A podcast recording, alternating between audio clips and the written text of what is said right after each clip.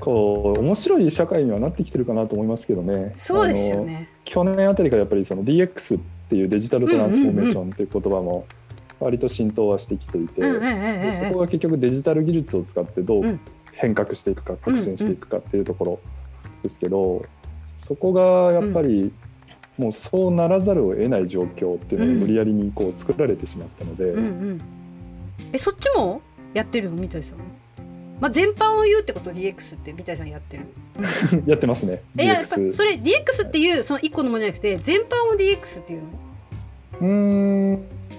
DX 自体は全般の話ですね、うん、全般の話か。デジタル技術を使って、うん、えー、今までの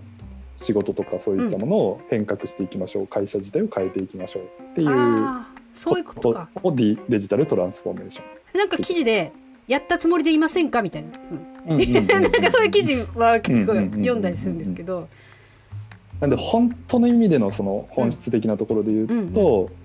今までやってない例えばえっとそうだな。よく言われるのはウーバーみたいなものですかね。ウーバーイーツが日本だとすごい流行っちゃってますけどもともとウーバーって要はタクシーの代わりにあの誰でもタクシーの運転手になれるよみたいなサービス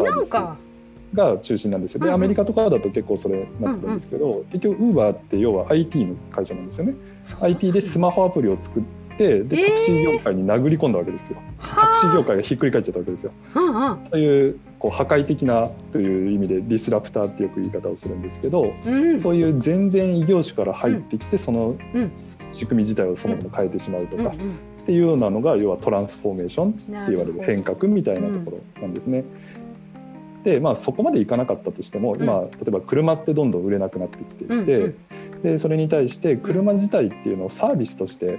使いましょうみたいな、うん、例えばあの車がインターネットにつながっていて、うん、その車での移動時間っていうのをいかに生産性豊かにするかとかっていうところで、車の単品で物で何百万ですって売るんではなくて、そのサービスも含めて、提供していかなきゃいけない、でまあ、よくある年間いくらですみたいな形でそういうサービスが受けれますよみたいな形っていうのに今変革していってるんですけど、やっぱりそういう変わっていくその今までの単純に何かが1個いくらですっていう世界から違う世界にしていかなきゃいけないっていうその全般がデジタルトランスフォーメーションなんですけど日本だとそこがデジタルっていうとこだけが注目されてしまっていて例えばこう Zoom でミーティングするっていうのもあのそれでデジタルトランスフォーメーションやってます。いやオンライン授業もそうですみたいなね。そうですねでもそれってただ変えてるだけなんですよね。今まで会ってたのを、このツールを使ってそれをやってるだけなので、うん、別に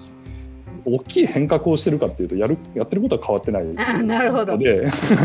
それって実は本質ではなかったりするんですけど、それをやるだけでうちはもうデジタルトランスフォーメーションやってますからっていうそういうことか。SDGs と一緒だね。今までやってきたやつにこじつけてるやつと一緒だね、そ そんな感じです。なるほど、ね、なのでまあそういうそのねこれからの社会っていうところを考えると、うん、結局今まで